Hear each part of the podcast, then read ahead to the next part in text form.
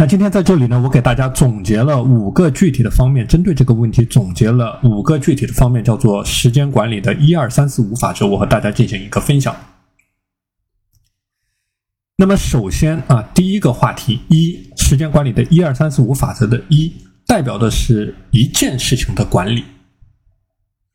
那么我们现在很多人出现的问题就是说做事情不专注的情况啊，一会儿看一下网页，一会儿刷一下视频，一会儿查一下资料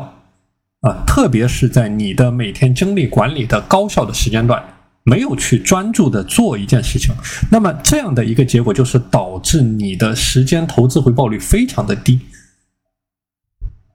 所以我这里讲到的一二三四五法则当中的第一。第一条一啊，代表的就是一件事情。那背后的逻辑呢，就是说专注啊。之前我讲过关于时间颗粒度的概念，就是说你在你的每一个时间颗粒度，无论你是十五分钟为一个刻度，三十分钟为一个刻度，就去专注做这一件事情，保持一种极致的专注、极致的聚焦和极致的死磕。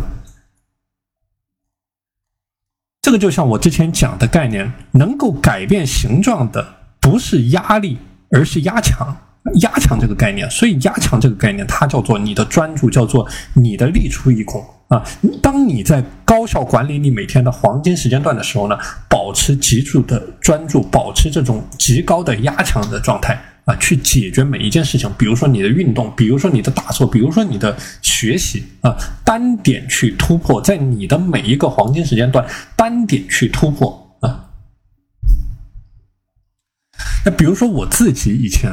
啊，在最开始去进行时间管理的时候，我去规范我每天作息的时候，那么我每次就去从一个点去突破。比如说要做早睡早起，我就做早睡早起；比如说要做这个工作的这个专业提升，我就做专业的提升啊。当时我的想法就很简单，就我明天只要能够做到早起了，那对于我的时间管理来说，就算是成功的。所以就是通过这一次又一次的二十一天的这个循环呢。就能够把这个点打穿，那么把这个点打穿之后，再去做其他的事情。那么同样的道理也可以适用于我们的学员在下在践行的过程当中。那比如说，你以十五分钟为你的刻度去管理你的每件事情，你三十分钟为你的刻度去管理你的每件事情。那么在不同的时间颗粒度呢，哎，去处理。单独的任务啊，每一个时间颗粒度去处理一个单独的任务，那么对这个任务保持一种高效、保持一种专注、保持一种聚焦的概念。比如说你的学习也好，你的运动也好，你的打坐也好，去深挖一个技能啊，把一个点给它做通啊，这个是关于时间管理一二三四五的第一条啊，叫做专注啊，第一条。那么第二条呢，叫做两个步骤啊，一二三四五的二代表两个步骤。那么这两个步骤呢，一个叫做思考，一个叫做行动。那么当你在规划你每天时间、每天精力的时候呢，当你接到一个新的任务的时候，你首先要去想的一个问题就是说，我能不能够在两分钟之内把它立刻去完成啊？当你面对一个新的任务，面对一些突发的状况的时候，你首先要去想，我能不能在两分钟之内把它完成？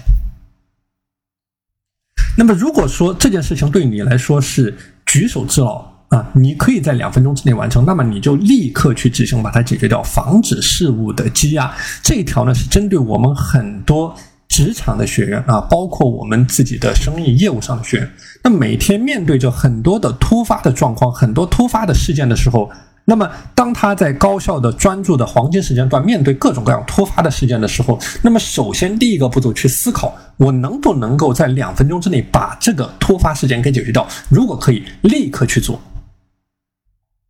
那么另外一种情况呢，就是说这件事情非常的麻烦，我没有能力在两分钟之内完成。那么这个时候，一个比较好的做法就是对这个事情进行一个简单的记录，无论你在纸笔上记录也好，无论你在大脑当中记录也好。啊，把它记录下来。那么接下来按照重要紧急程度，按照你一天的时间规划，再排程去执行。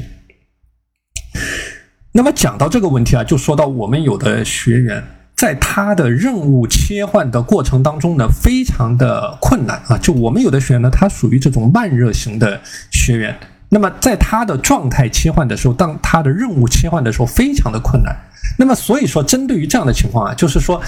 如果说你面对着各种各样的突发的事件啊，如果说这些事件是大于两分钟的，或者说大于两分钟的这种事件，那么你可以集中一个时间段来，集中一个时间段来去一起处理这些突发的事件啊，一起处理这样的突发的事件。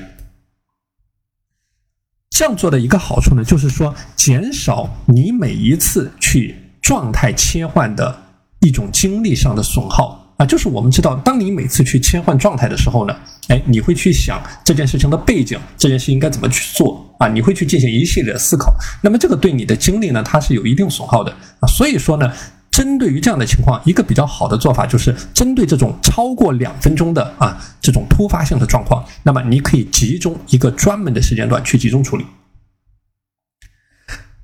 那么针对这个任务切换啊。任务切换的过程当中造成的精力损耗，以及怎么样去更好的应对不同任务之间的时间管理的一个。那么，针对这种因为任务切换造成的精力损耗，以及怎么样在不同的任务切换之间去做好时间管理的，我们会在下节课啊，本周的这个本周星期天的课程啊，给大家做一个专题的讲解。那么这里呢，我也是给大家总结了很多具体的方法，面对着这种不同任务之间来回切换的情况，我们应该怎么样去做啊？那这里我就不再进行展开。那么我这里只是讲到关于我们一二三四五法则的第二个点，叫做。两个步骤去思考和执行，思考这件事情能不能够立刻去解决？如果可以，马上去做掉，防止任务的积压。那么第三个点啊，一二三四五法则第三个点叫做三个核心，这三个核心呢，代表的是计划、排程和执行。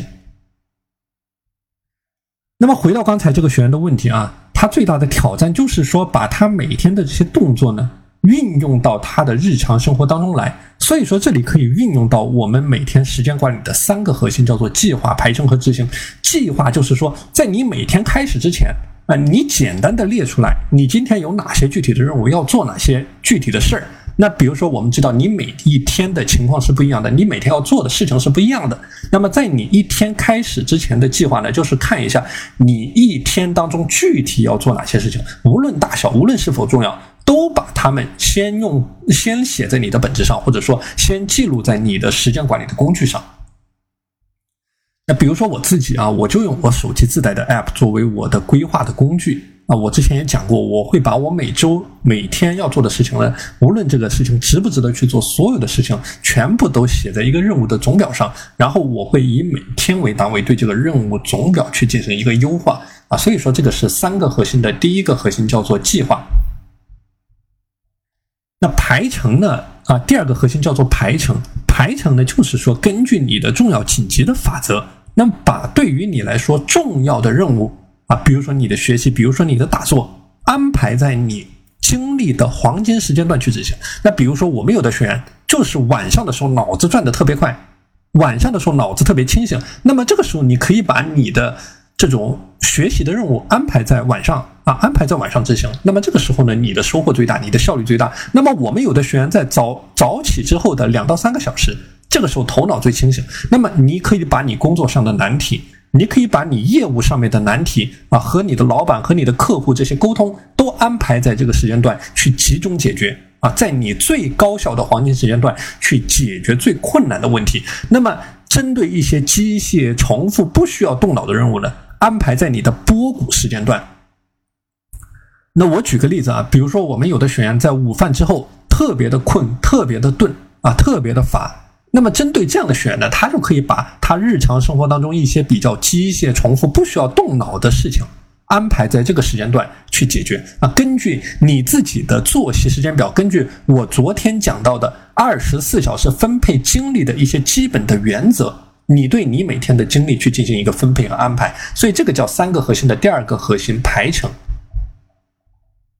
那么第三个核心呢，叫做执行啊。执行的过程就是我刚才讲到的第一条啊，就是说把一件事情给彻底做完，或者说保持极致的专注，实现一种单点的突破。比如说你学习就做学习的事儿啊，比如说你去打坐就做打坐的事儿那就是一次把这一件事情做好。但在执行的过程当中呢，也是要结合着我之前讲到的劳逸结合的概念啊，劳逸结合的概念，就是说你的休息和你的执行这是一个整体，休息它也是执行的一个部分。就你只有休息好了，你在下一个阶段的执行，你才能够实现更加的高效。啊，所以说这个是一个有机的整体，这个是你在执行的过程当中所需要注意到的点啊，包括你把你的学习打坐运用到你的日常生活当中来啊，那么在做这件事情的时候呢，也是要注意到你的执行和你的休息相互的结合。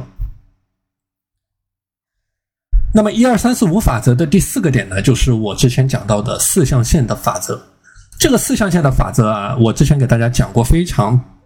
非常多次，那么我只是这里只是给大家做一个简单的回顾。那第一个象限呢，就代表着你的重要紧急的事情，就是需要救火、需要马上去做的事情，马上去解决。那第二象限叫做投资未来的事情。那针对第二个象限叫做重要非紧急，你去投资未来的事情，那么建议你花上你百分之六十到百分之八十的时间，重点去解决第二象限的事情。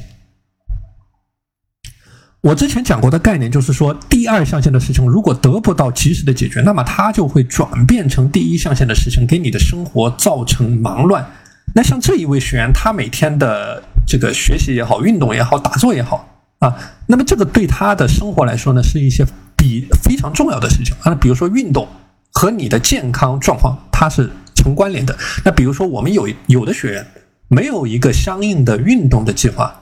啊，这个呢也是需要去进行思考、去进行提升的。我讲过，你的运动，科学的一种运动啊，不是说你的过量的运动，你的科学的运动和你每天的精力程度和你每天的健康状况都是相关联在一起的，包括你的心肺的健康、你的大脑的健康。所以这个对于你来说是重要非紧急的事情，是你需要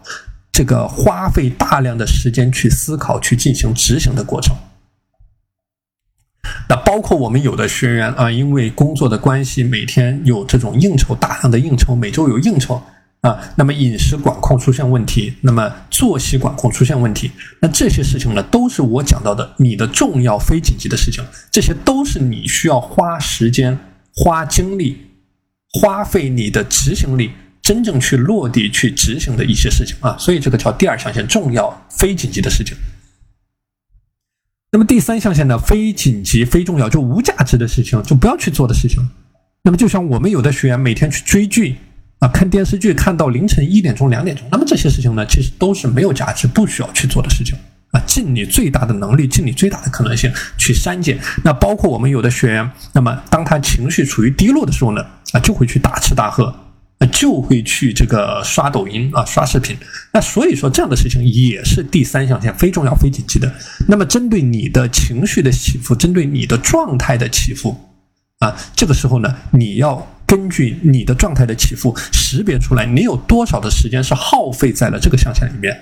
啊，然后持续的去精简，持续的去精简。我之前讲过日拱一卒的概念，哪怕你一个星期，上一个星期。每天花五个小时在这里面，我们有的学员每天花六个小时刷手机。那么你只要在第二个星期能够做到每天花五个半小时或者五个小时四十五分钟在这上面，这个对你来说也是一种进步啊，也是一种进步。只要总体它是呈一种螺旋上升的状态，那么这个就是我们要达到的一种效果。那第四象限呢，叫做紧急非重要的事情啊，就是我讲的各种各样的琐事啊。那么这里呢，适合三 D 的原则，比如叫做 delete、delegate 和 delay 啊，推迟、委任和删除。那我也看见我们有的学员啊，在这一条上的践行也是做的比较的好啊，能够去呃花钱买别人的时间也好啊，或者说能够去把自己的时间呢，把自己的这种非这这种这个紧急非重要的任务给外包出去，让更专业的人来做更专业的事情。那么这个对于你来说是一种。呃，更好的选择，因为你能够把你的时间和精力聚焦在对于你来说价值更高的事情上面啊去做，然后带来更大的时间的投资回报率，而把一些鸡零狗碎的事情呢外包出去，外包给更专业的人去做，然后腾出你自己的时间去创造更大的时间投资回报率啊。所以说，这个是怎么样应对时间管理四象限的一些底层的逻辑和指南性的思想。底层的逻辑和指南性的思想。那么最后这个五啊，叫做五分钟的原则。啊，说的就是说，当你碰到一个任务、一个难题，你反复的纠结应该怎么样去做，按照什么样的时候，按照什么样的步骤去做的时候呢？这个时候就不要陷入到过多的思考当中，不要沉浸到这种思考当中，就给出自己五分钟的时间，然后五分钟到后马上去执行。那比如说像这位同这位学员，他面临的挑战说，哎，怎么样把这些运动啊、学习啊、打坐啊这些运用到日常的生活中来啊？那么这里运用到五分钟法则，讲的就是说，哎，当你到了这个点儿之后，你按照自己的规划，那么给到自己五分钟的时间，马上开始去执行。比如说运动的这个过程啊，你跑步你觉得会累，那么就说给你自己五分钟的时间，然后五分钟到之后，不管三七二十一，把跑鞋穿上，走到楼下去，那么你就可以视为把这个动作完成。那么至于后面你跑或者不好。那么对于你来说，你这个任务你都可以把它看作你已经成功的完成了任务。那么有大概率你是会继续跑下去的，因为你已经把鞋穿上，你已经走到楼下了。所以说，这个就是针对我们的学员啊，当出现这种挑战，把这些具体的任务落地运用到日常生活当中呢，不要给自己太多的准备时间，就给自己五分钟，甚至就给自己两分钟的时间，马上开始去执行。